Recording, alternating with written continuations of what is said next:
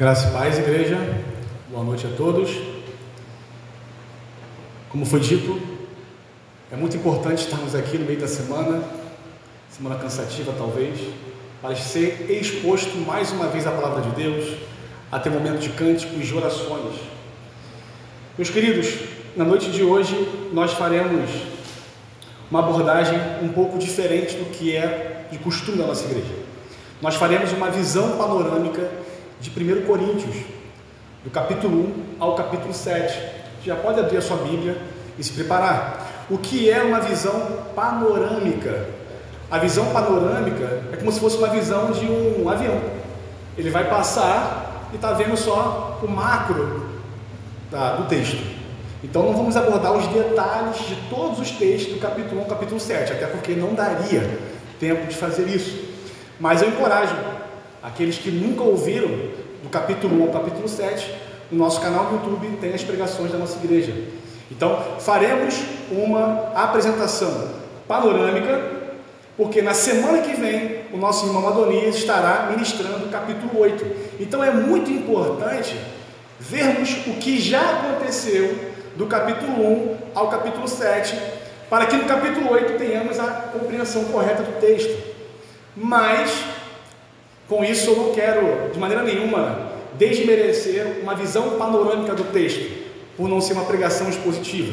Eu creio que o Senhor tem muito a nos dizer nessa visão panorâmica. Vamos orar e pedir para que Deus nos guarde, nos abençoe e guie o nosso coração durante esse momento. Senhor Deus, somos gratos a Ti, Senhor, pelo privilégio de estarmos aqui para ouvir a Tua santa palavra. Sabemos que em muitos outros lugares, oportunidades como essa acontecem em abrigos, em esconderijos, mas o Senhor nos deu essa graça. E que venhamos aproveitar, venhamos usufruir, Senhor, tendo os nossos ouvidos atentos os nossos corações abertos a receber a tua palavra e ao mesmo tempo responder com obediência, Senhor. Guarde os nossos corações durante esses minutos. É assim que oramos, em nome de Jesus. Amém.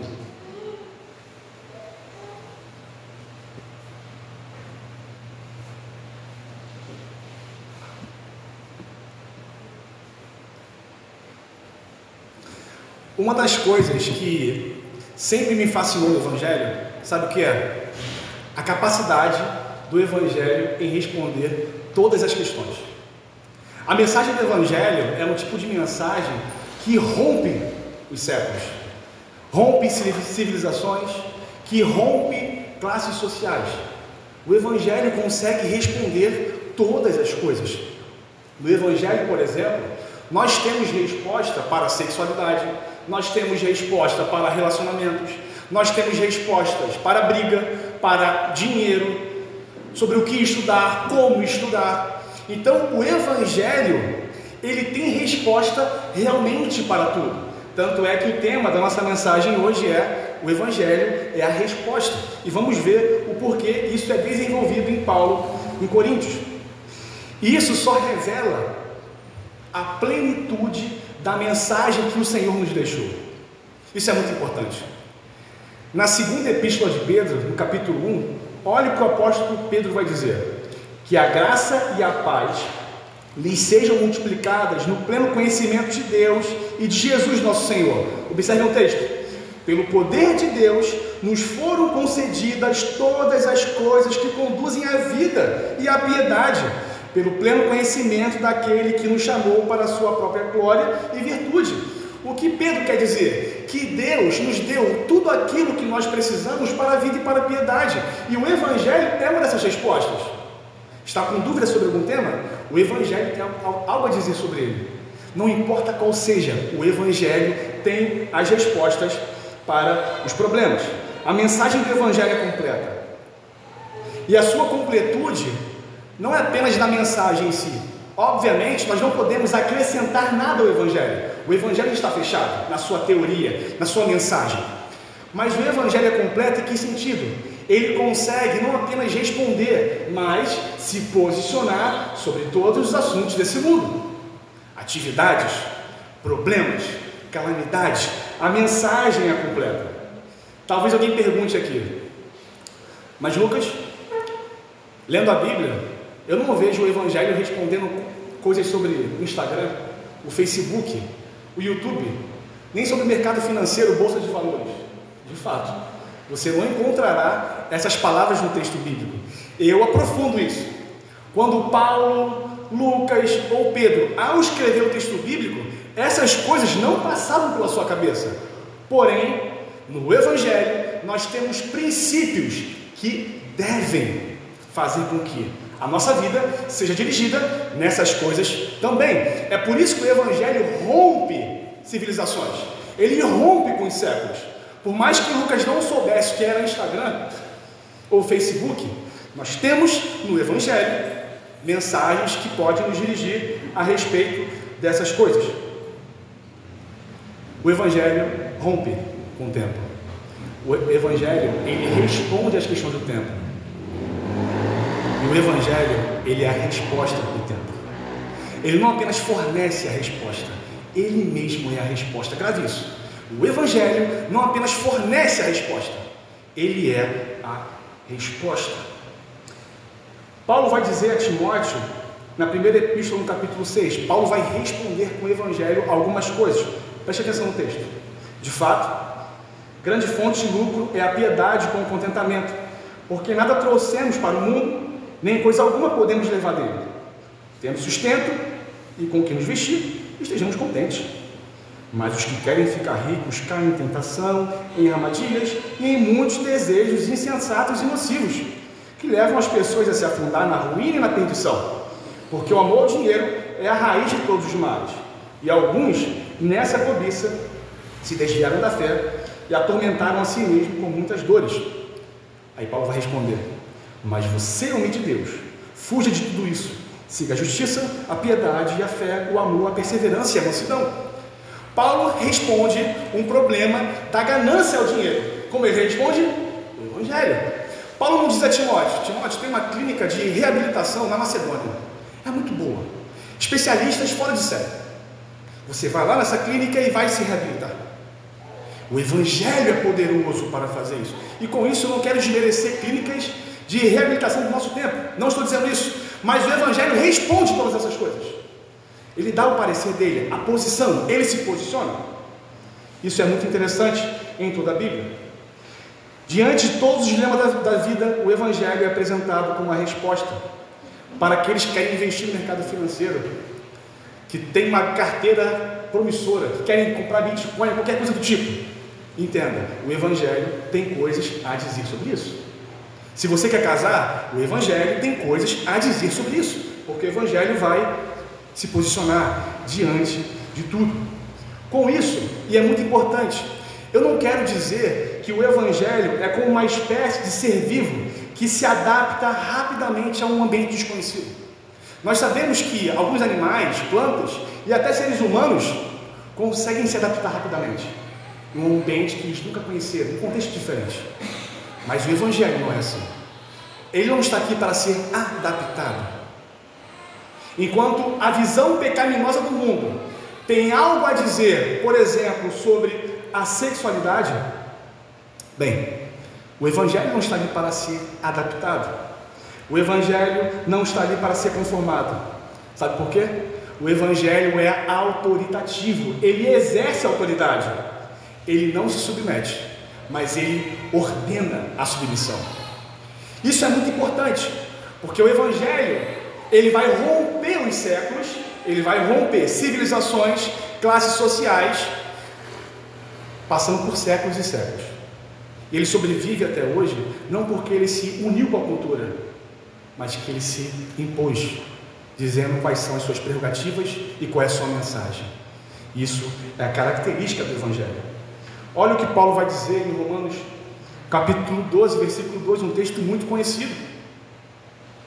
E não vivam conforme os padrões desse mundo, mas deixem que Deus os transforme pela renovação da mente, para que possam experimentar qual é a boa, agradável e perfeita vontade de Deus. O que Paulo está dizendo? Enquanto o mundo ele tem resposta para tudo, não se conformem aos padrões do mundo. O Evangelho tem uma resposta sobre isso. Tem uma resposta. E no Evangelho não será apenas uma das respostas que você pode escolher, mas no texto bíblico nós vemos que o Evangelho é a única resposta verdadeira. Por que isso é importante? Bem, essa abordagem inicial é importante porque Paulo vai se utilizar dessas coisas para responder os irmãos em Corinto. Mas não apenas para o contexto de Corinto, hoje também. Isso é muito importante. Alguns homens que são considerados pastores, que estão em lugares que são considerados igrejas, têm um pensamento totalmente diferente da Bíblia a respeito de sexualidade, de sucesso, de dinheiro. Eu acho que isso não é uma novidade para ninguém. Mas o que esses homens fazem? Seguindo os preceitos do mundo sobre esses temas. Eles adaptaram, submeteram melhor. Eles desprezaram a mensagem do Evangelho, fazendo com que o Evangelho seja adaptável às nuances dos pecados dos homens. Bem, não é muito incomum você encontrar igrejas onde práticas sexuais sejam permitidas. Práticas homossexuais. Igrejas onde a palavra não é pregada, onde você pode fazer qualquer tipo de coisa, porque você é totalmente livre. O que eles fizeram? Submeteram o Evangelho. Desprezaram o Evangelho. E, na verdade, tudo isso não é Evangelho. O apóstolo Paulo em relação a Corinto, não é apenas o escritor da carta, mas ele é o plantador da igreja. Isso vai ser importante, porque o apóstolo Paulo, ele vai responder todas as questões dessa carta, não com a filosofia do mundo, não com a inteligência dos gregos e dos romanos.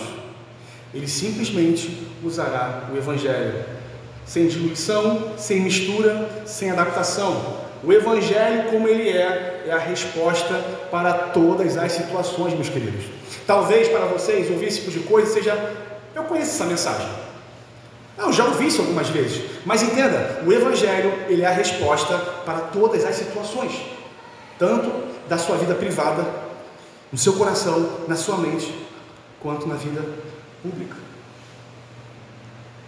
Do capítulo 1 ao capítulo 7, como eu falei, o apóstolo Paulo vai resolver grandes dilemas que foram levantados. Por exemplo, do capítulo 1 ao capítulo 4, o problema maior é das facções e de divisões que estavam ocorrendo dentro da igreja. Capítulo 5, Paulo vai responder com o evangelho sobre imoralidade sexual. No capítulo 6, ele vai responder sobre pendências judiciais entre irmãos e, mais uma vez, imoralidade sexual. E no capítulo 7, questões sobre relacionamento, divórcio, relação de casados, solteiros e viúvos. Lembre-se, o Evangelho ele vai responder às situações da sociedade. Então, entender, primeiramente, como a sociedade de Corinto se organizava é muito importante. Bem, nós não podemos ir, nem precisamos ir muito longe. Basta pegar a cidade de Inópolis, Mesquita, Nova Iguaçu e São João, eu tenho certeza que a dinâmica dessas cidades é bem diferente da dinâmica de cidades como Leblon.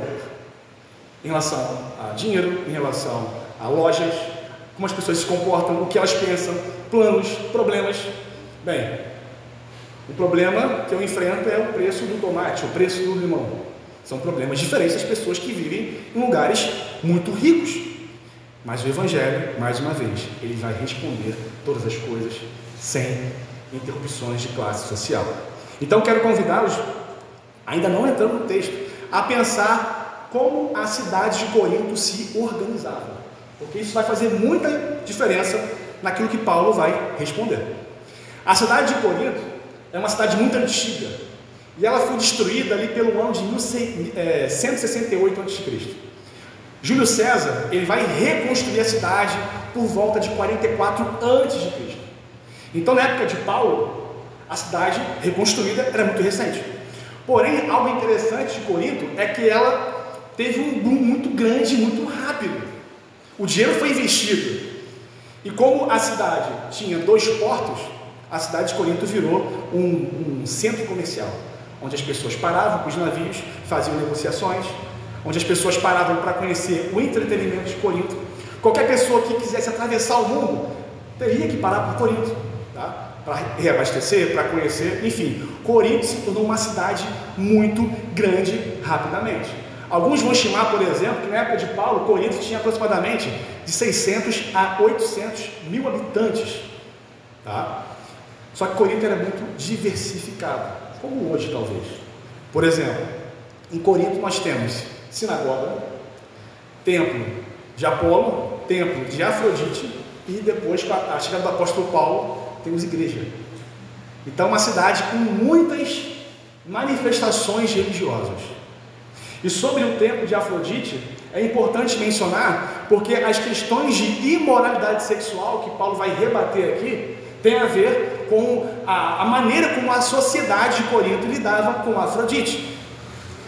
Afrodite, o templo dela, né, era constituído mais ou menos por mil prostitutas sexuais, né, cultuais, na verdade. O que isso significa? Como a cidade de Corinto era um, tinha dois portos e chegavam muitos marinheiros, muitas pessoas entravam e saíam da cidade, uma das formas dessas prostitutas adorarem Afrodite, cultuarem, era descer, né, porque ah, o templo ficava na, na parte muito alta de Corinto, elas desciam e tinham relações sexuais com aqueles homens. Isso diariamente, a chegada e a saída de homens era muito, muito polvorosa. Alguns vão dizer, pesquisadores, que essa prática que as, as sacerdotisas de Afrodite tinham era quase que um rito de iniciação à cidade de Corinto. Qualquer visitante que passasse por ali teria esse tipo de experiência. Era muito normal isso acontecer. Mas Lucas, e os judeus que estavam ali passaram por isso? Eu creio que não. Mas não tem quando a boa parte da sociedade está entregue àquelas práticas. A gente fala que todo mundo está entregue àquilo ali. Mas é mais uma situação mais geral.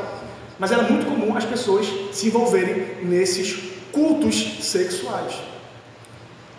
Então perceba a permissividade daquela cidade. Cidade rica, pessoas entrando e saindo, práticas sexuais acontecendo de forma de culto. Chegou um tempo, né, isso quem vai dizer é o Hernandes Dias Lopes, que a palavra Corinto, ela se tornou quase uma ofensa. Por quê? Ela denotava permissividade imoralidade, perversão. Então, se eu quiser xingar alguém no mundo antigo, sai daí, o Corinto. Interessante, né? Hoje nós temos coisas parecidas. O carioca, por exemplo, é conhecido como malandro. Então, o carioca vai para São Paulo e mais um malandro, quer se dar bem às custas dos outros. O brasileiro é conhecido lá fora, alguns dizem como o malandro também. Isso acontecia com os habitantes de Corinto. Então, entenda o contexto de tudo isso. Algo terrível, escandaloso. Em Atos capítulo 18, vai relatar, Lucas vai dizer, como Paulo chegou àquela cidade. Ele sai de Bereia, ele chega a Corinto. Para ele se estabelecer a Corinto, ele se achega de Acla e Priscila. E como Acla e Priscila têm a mesma função que eles, de fazer tendas, Paulo começa a morar com eles. E aos sábados, Paulo vai à sinagoga para pregar o Evangelho, dizer que Jesus Cristo, que Jesus é o Cristo, ele é o Messias. Só que de tanto Paulo fazer isso, as pessoas, ó, Paulo, sai daqui, despreza a mensagem, expulsam Paulo, Paulo fica né, daquele jeito, chateado, mas o Senhor, ele tem os seus meios. O chefe da sinagoga é convertido, ele criou a mensagem de Paulo. E talvez Paulo tivesse angustiado, até com medo, o Senhor aparece em visão para Paulo e diz: Paulo, não tenha medo. Ninguém vai te machucar aqui, porque eu estou contigo. Olha que encorajamento. E olha só, Paulo, não cesse de falar, continue falando, porque há muito povo meu nessa cidade. Então, com esse encorajamento que veio de Deus, né, Paulo deve ter virado uma máquina de pregação. Ele passa, ele fica em Corinto durante um ano e meio, e a igreja é fundada, né, é estabelecida, e depois ele vai para Éfeso. Quando ele chega em Éfeso e fica um tempo em Éfeso, ele vai escrever essa carta. Tá? Então a carta tem a ver com essa ida de Paulo para Éfeso, ele sai de Corinto. Algumas pessoas falam de alguns problemas que estão acontecendo em Corinto, ele recebe a carta e começa a escrever e responder evangelicamente aquelas questões. Eu quero convidá-los agora a entrar no texto, lembrando, não vamos fazer versículo por versículo, porque não tem como a gente fazer isso. Mas vamos entender qual é o padrão de Paulo em Corinto. Paulo ele vai levantar o problema que está acontecendo e lembra, ele vai trazer o evangelho como resposta. Isso é muito importante, meus queridos. Como Paulo vai abordar cada um dos temas, o evangelho sendo a resposta. Então vamos para a primeira carta, capítulo 1, e trabalhar o primeiro problema daquela igreja: divisões e facções. Versículo 10. Vamos ver qual é o problema dessa igreja. Diz assim: Irmãos, pelo nome de nosso Senhor Jesus Cristo, peço-lhes que todos estejam de acordo naquilo que falam e que não haja divisões entre vocês. Pelo contrário, que vocês sejam unidos no mesmo modo de pensar e no mesmo propósito. Pois, meus irmãos, fui informado a respeito de vocês por alguns membros da casa de Chloe, de que há brigas entre vocês. Refiro-me ao fato de cada um de vocês dizer: Eu sou de Paulo, eu sou de Apolo, eu sou de Cefas, eu sou de Cristo. Então o que estava acontecendo ali? Estava existindo algum tipo de partidarismo naquela igreja. Alguns comentaristas vai, vão, vão elucidar dizendo que é uma espécie de culto a heróis, culto à personalidade. O que seria basicamente isso? Como nós falamos aqui, Paulo foi o fundador, o plantador da igreja. Então talvez alguns que viram e participaram da plantação dissessem: Não, eu estou com Paulo. Ele é o plantador, eu estava aqui junto com ele, trabalhei com ele, eu estou junto com Paulo, e Paulo é isso e Paulo é aquilo. Não abro mão. Como na igreja tinha judeus, certamente esses judeus ficaram mais ao lado de Pedro, por ter uma raiz mais forte. Não, eu sou de Pedro. Pedro é judeu, ele está comigo. E outros foram para Apolo, que era uma pessoa que tinha uma retórica fenomenal. Sabia explicar muito bem, era poderoso em palavras. E outros, numa condição de espirituais, não, eu sou de Paulo, não sou de Paulo, não, não sou de Pedro, não sou de Apolo, eu sou de Cristo. Desprezando todo mundo. Não, os caras aí se repravam, não, sou de Cristo, Jesus Cristo é meu Senhor. Um culto a personalidades. Então, Paulo levanta esse problema. E a pergunta é: como Paulo vai responder isso? Ele poderia dizer: olha só, Pedro negou, Apolo nunca viu, eu nunca neguei e eu vi. Ele poderia, de alguma forma, trazer algum tipo de glória a ele, como plantador da igreja, dizer: não, eu, eu tenho proeminência nesse lugar, eu preciso ser visto com um olhar diferente. Mas o apóstolo Paulo, ele vai responder isso com o Evangelho capítulo 3, versículo 4. Olha como o apóstolo responde a esse problema. Capítulo 3, versículo 4. Quando alguém diz, eu sou de Paulo, e outro, eu sou de Apolo, não é evidente que vocês andam segundo padrões humanos. Paulo já, assim, já bate. Isso que vocês estão fazendo é segundo os padrões humanos. É segundo a sabedoria pecaminosa desse mundo, não provém de Deus. Versículo 5: Quem é Paulo? E quem é Paulo? São servos por meio de quem vocês creram, e isto conforme o Senhor concede a cada um. Aí ele vai dizer: Eu plantei, o outro regou e o outro colheu. Não existe aqui competição, existe cooperação. Se Paulo fez algo, depois veio Pedro fez alguma coisa, e Apolo depois colheu os frutos, não é Apolo que tem a, proeminência na glória, não é a Paulo que tem a proeminência em plantar, e nem Pedro, talvez, por dar o prosseguimento. A glória procede de Deus, porque eles são servos, eles se consideram servos. E é muito interessante pensar nessas coisas. Infelizmente, uns anos atrás eu vi né, em um lugar que alguns chamam de igreja, o pastor entrando dentro de alguma coisa como um camaro, camaro amarelo, um carro daqueles assim bonitões. Ele entrava dirigindo o carro pelo corredor da igreja, todo mundo. E outros pastores entrando com uma coroa de rei, de apóstolos foram para rei e sendo aplaudidos, ovacionados, com grandes tronos no, no púlpito, sendo adorados, paparicados, enquanto Paulo diz: somos servos. O culto à personalidade, o culto a heróis, isso não existe. Paulo vai esvaziar essa tendência. Através de quê? Através do Evangelho. Se colocando em seu lugar, servo. E a glória de quem? De Deus. Não façam isso, pois todos nós somos servos. Aí, capítulo 4, no versículo 1, ele vai dar um arremate final a essa questão. Melhor, capítulo 3, versículo 21. Aí vamos até o capítulo 4. Olha o que ele diz. Portanto, ninguém se glorie nos homens, porque tudo é de vocês. Seja Paulo, seja Paulo, seja Sérgio, seja o mundo, seja a vida, seja a morte, sejam as coisas presentes, sejam as futuras. Tudo é de vocês. E vocês são de Cristo, e Cristo é de Deus. Assim, pois, importa que todos nos considerem como ministros de Cristo e encarregados dos mistérios de Deus. Paulo ele tem a concepção daquilo que ele é. Ele é servo, mas ele está encorajando a igreja a considerá-los como isso. Ele já disse: Eu sou servo, Apolo é servo, Cefas é, é servo. Mas considerem também essas coisas. Abandonem o culto à personalidade. Abandonem esse tipo de idolatria. Porque isso causa divisão. A glória pertence a Cristo. E o texto, ou a palavra que é usada aqui, como encarregado, é mordomo. Né? O mordomo no mundo antigo, ele não ocupava o lugar de providenciar os alimentos, por exemplo. O dono da casa comprava os alimentos e o mordomo ele tinha que preparar os alimentos, cuidar da dispensa, para fazer com que as coisas sejam bem administradas. Paulo está dizendo: nós somos mordomos. A comida não procede da gente.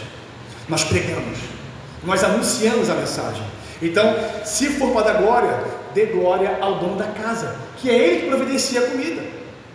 E o outro termo que ele usa aqui como ministros de Cristo é um termo um pouco, como posso dizer, controverso dentro do grego, mas de uma forma geral, é, ele sempre é usado no Novo Testamento como pessoas que estão sendo subordinadas.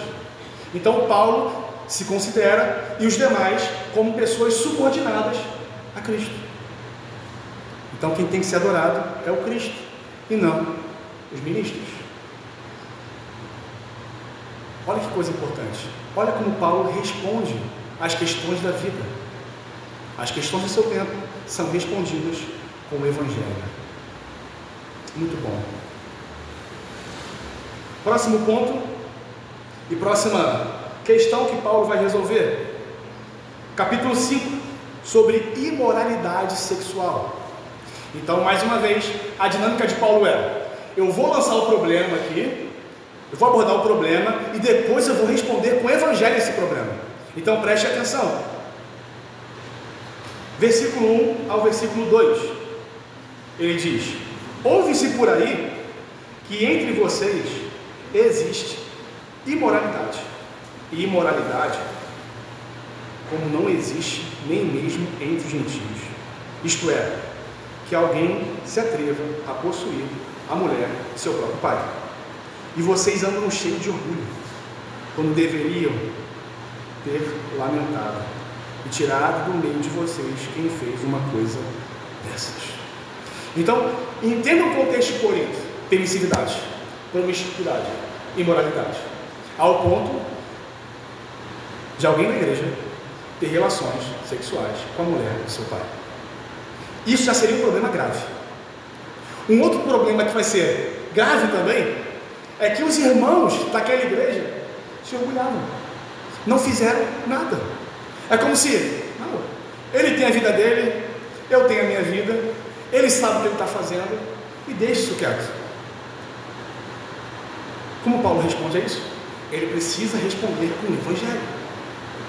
Seria muito fácil Paulo dizer: olha só, não pode fazer isso, isso aí é uma coisa muito errada. Até entre os pagãos, isso não é feito, ele vai dizer isso. Coisa que não é nem cometida entre os gentios. Ele poderia dar um discurso moral, humano, social sobre o assunto. Talvez pudesse até chegar no coração daquele rapaz. Mas a resposta de Paulo é uma resposta completa, verdadeira, porque é a resposta do Evangelho. Então ele vai dizer no versículo 4: Em nome de nosso Senhor Jesus, reunidos vocês,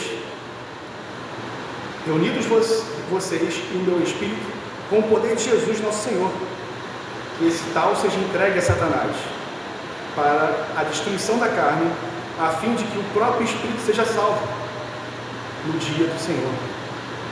Não é bom esse orgulho que vocês têm? Por acaso, vocês não sabem que um pouco de fermento leva toda a massa? Então, como Paulo vai trabalhar essa questão? Ele vai trabalhar com disciplina bíblica.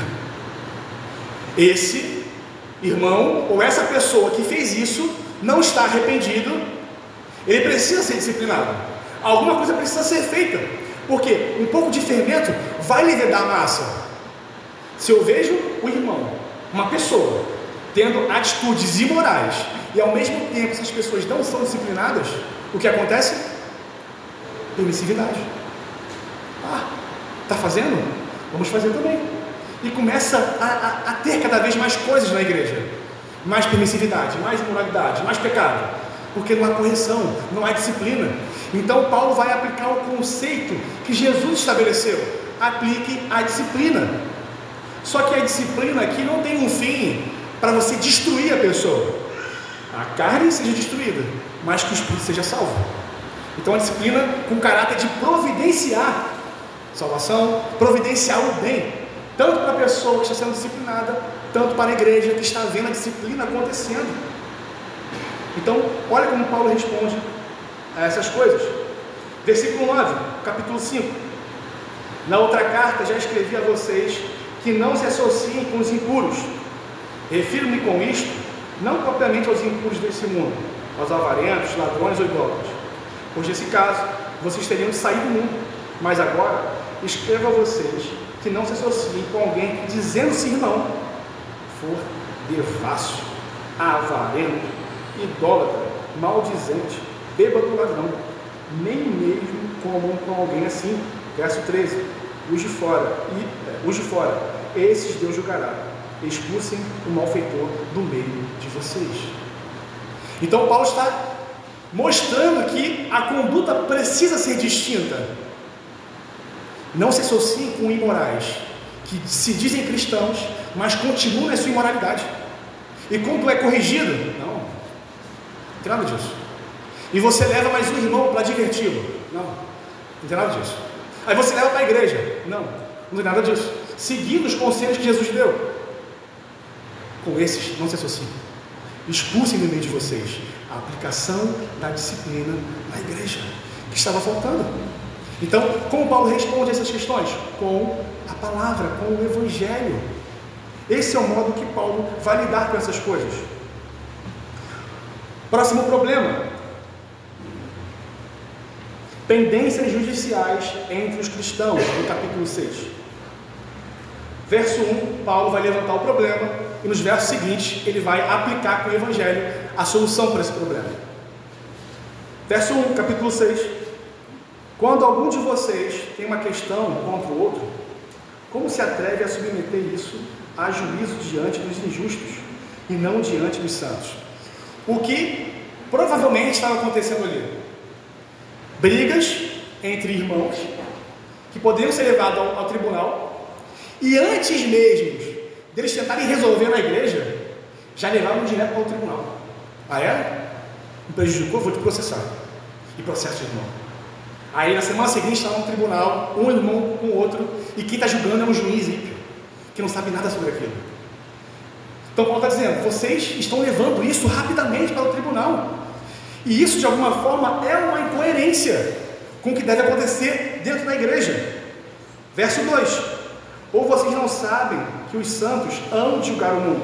Ora, se o mundo deverá ser julgado por vocês, será que vocês não são competentes para julgar as coisas mínimas? Por acaso vocês não sabem que havemos de julgar os próprios anjos? Paulo está dizendo, essa conduta ela é uma conduta incoerente com a igreja. Porque nós iremos julgar o mundo. Então como? A igreja vai julgar o mundo? Se nem questões simples entre vocês, vocês conseguem julgar. É uma vergonha. Isso é uma vergonha para a igreja. Se nem as questões simples podem ser resolvidas, quem dirá questões do mundo? Então calma aí. Vocês precisam tratar isso dentro da igreja, primeiramente, para depois ter uma reconciliação. Ele lança essa bola, fala do problema e agora ele vai dar a solução. E a solução de Paulo nesse, nesse tema, gente, é o Evangelho encarnado, impressionante, estarrecedor. Olha o que ele vai dizer sobre isso no versículo 7. O simples fato de moverem ações um contra os outros já é completa derrota para vocês. Por que não preferem sofrer injustiça? Por que não preferem ficar com prejuízo? Meus irmãos, olha como Paulo lida com isso. Imagina só uma situação de irmão tendo uma dívida com outro, e aquilo não é, não tem uma, uma, uma conversa sobre aquilo. Ao invés de levar para a justiça, por que não perde essa guerra? Porque perder essas guerras talvez seja ganhar. E ganhar talvez seja perder. Aí você leva para a justiça, aquele trâmite, processos, e no final você ganha. A juiz fala, você ganhou. Aí você levanta lá, ganhei, ganhei. E depois a igreja está destruída, irmãos destruídos, amizades totalmente rompidas. Paulo está dizendo, por que vocês não sofrem a injustiça? Por que não levam prejuízo? Para fazer com que a paz ela prospere no meio de vocês. E quando Paulo fala isso, isso é o Evangelho. Porque Cristo sofreu prejuízo para que o seu povo recebesse as bênçãos. O apóstolo Paulo sofreu os prejuízos para que aquelas igrejas recebessem a palavra ministrada. Então, olha como o evangelho ele é totalmente contracultural. Enquanto os, os ímpios, aqueles que não têm sabedoria de Deus, estão correndo para os tribunais, processando, eu vou ganhar, eu vou ganhar, não importa se você me fez mal, você precisa me pagar, me restitui centavo por centavo. Paulo diz, por que vocês não fazem isso? Bota a cabeça agora para pensar. Essa guerra precisa ser travada? Haverá mais prejuízos ou benefícios? Então ele faz as pessoas pensarem sobre isso. Então ele responde a essas questões com o Evangelho. E é duro escutar um tipo de coisa desse. Imagina só você padecendo de um prejuízo que você tomou e você é levado a refletir sobre o prejuízo e falar, é, eu vou tomar um prejuízo. Mas para que o Evangelho avance e a paz seja estabelecida, não é fácil. No capítulo 6 ainda ele volta com as questões de imoralidade sexual. Versículo 12. Estamos no fim. Todas as coisas me são lícitas. Se vocês perceberem, está entre aspas. Era uma linguagem comum. Lembra que Corinto é a permissividade? Você é livre para fazer as coisas. Ah, inclusive, está lá com a mulher do seu pai. Então, tudo é é lícito. Todas as coisas me são lícitas. Eu posso fazer tudo. E aqui o contexto é de imoralidade. Paulo vai dizer então no versículo 13, no final dele: Porém, o corpo não é para a imoralidade, mas para o Senhor. E o Senhor para o corpo. Vocês não sabem que o corpo de cada um de vocês é membro de Cristo? Versículo 20. Porque vocês foram comprados por preço. Agora, pois, glorifiquem a Deus no corpo de vocês. Então, como Paulo vai responder à permissividade da imoralidade? O corpo de vocês não pertence a vocês. Vocês não têm direito sobre isso. Como você pode dizer que vai se deitar com todo mundo que vai ter relações porque tudo é lícito. Não, o corpo não pertence a vocês. Na teologia de Paulo é basicamente isso. Se Cristo morreu e ressuscitou e vocês morreram com Cristo, a vida de vocês não pertence mais a vocês, inclusive o corpo. Não é mais apenas uma questão de propósito de vida. Não, eu me converti e meus propósitos agora eu vou colocar diante de Deus. Então o seu corpo também está diante de Deus. Aquilo que você faz com ele precisa ser feito diante de Deus. Então ele vai, ele vai chamar essa responsabilidade para aquele povo, respondendo com o Evangelho. Em algumas situações, alguém poderia responder: Olha, não faça isso não. Talvez alguém pegue uma DST, vai morrer com AIDS, vai morrer com alguma coisa, vai, vai ter problemas. E isso coloca medo nas pessoas. Isso coloca medo. Eu lembro de uma vez, de uma vez na escola, gente, isso aqui é terrível. Eu estava no oitavo ano na escola, oitavo ano. A gente foi conduzido a uma palestra no centro de Genópolis sobre sexualidade. tinha três anos.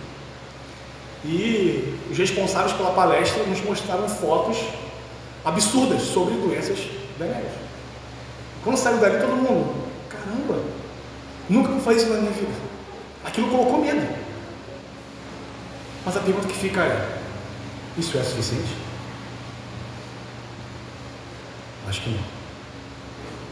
Em toda a embalagem de cigarro tem fotos terríveis sobre o que acontece com as pessoas. Semana retrasada eu estava com meu filho na rua e tinha uma embalagem de cigarro no chão. E tinha uma foto de uma pessoa com os dentes, parecia um monstro aquilo ali. Ele falou, pai, o que é isso? Eu falei, não, é o que acontece com as pessoas que fumam cigarro. Aí, por que as pessoas fumam? Então, é, a lógica é. Falar sobre doenças pode ser interessante, mas isso não é suficiente, não é a resposta completa para o corpo do homem. O seu corpo pertence a Jesus Cristo. Isso é suficiente. E Paulo não está interessado em, em ter discursos né, mais bonitinhos e tranquilos. Ele vai direto para, para a resposta, para o centro do problema e dando a verdadeira resposta sobre aquilo. No capítulo 7, sobre matrimônio, divórcio, solteirice e a parte das viúvas. Olha o problema que estava acontecendo ali. Versículo 1 do capítulo 7. Quanto ao que vocês me escreveram, eles escreveram isso. É bom que o homem não toque em mulher. Imagina só, pessoas daquela cidade que tinham essa vida promíscua, permissiva. Elas vão para a igreja, se convertem, qual é a primeira situação delas? Nunca mais faço isso na minha vida. Nunca mais faço isso, porque isso é terrível, é imoral. Mas Paulo, ele vai responder que o ato sexual tem um lugar no povo de Deus. Que o ato sexual em si não é algo pecaminoso, como eles faziam antes daquilo. Então ele diz no verso 2: Digo que, por causa da imoralidade, cada homem tem a sua esposa, e cada mulher tem o seu próprio marido. Ou seja, não é para ter muitas mulheres, muitos maridos, como acontecia antigamente. Que o marido conceda à esposa o que lhe é devido, e também de igual modo a esposa ao marido. Versículo 5: Não se privem um ao outro, a não ser, talvez, por mútuo consentimento, por algum tempo, para se dedicarem à oração, depois retornem à vida conjugal, para que Satanás não tente vocês, por não terem domínio próprio. Então, homens daquela localidade já não queriam ter relações com suas esposas, porque tinham uma vida imunda passada. E aquilo se tornou algo muito ruim, né? A visão sexual, não, é, o sexo é aquilo que a gente fazia antigamente, aqueles rituais. Paulo está dizendo, não é assim. Até nisso o Evangelho responde. O homem deve ter a sua esposa e a esposa o seu marido. E um não deve privar o outro, não ser por oração, que seja em consentimento, para que Satanás não os tente. Paulo respondendo todas as coisas com o Evangelho. Isso me lembra muito Jesus Cristo no deserto. Satanás vindo com a Bíblia tentando o próprio Senhor. Jesus vindo também com a Bíblia dizendo: Está escrito. É isso, isso, isso. Com isso, meus queridos, eu quero encorajá-los de fato a pensarem, a doutrinar realmente a mente, para que as nossas respostas para qualquer coisa do mundo seja o Evangelho. O Evangelho é a resposta para problemas de família, para problemas de relacionamento, para o dinheiro, para filhos, casamento, para comprar um celular. Algo tão inútil às vezes. Eu tenho que ver o Evangelho para comprar um bom celular? Tem, porque talvez a motivação do seu coração seja errada para aquilo. Uma roupa. O Evangelho, ele, ele domina todas as áreas. Então, Paulo nos dá um direcionamento para as, todas as questões da vida. Nós temos o Evangelho. Isso é maravilhoso, seguindo o próprio conselho e a própria vida do Senhor Jesus Cristo. Que diante dessas coisas, devemos pensar, de fato, sobre como estamos respondendo às questões do mundo. É com o Evangelho de fato? Ou lá dentro do nosso coração existe aquela fagulha sobre concepções mundanas? O Instagram, Facebook, dinheiro, a visão de sucesso, a visão de família, a visão de serviço tem sido conformada à imagem do Evangelho ou ainda tem resquícios? Não. Paulo responde tudo com o Evangelho, porque o Evangelho é vida. Ele vai dizer: Eu não me envergonho do Evangelho, porque é o poder de Deus para a salvação de todo aquele que crê. Amém? Vamos ao Senhor em oração.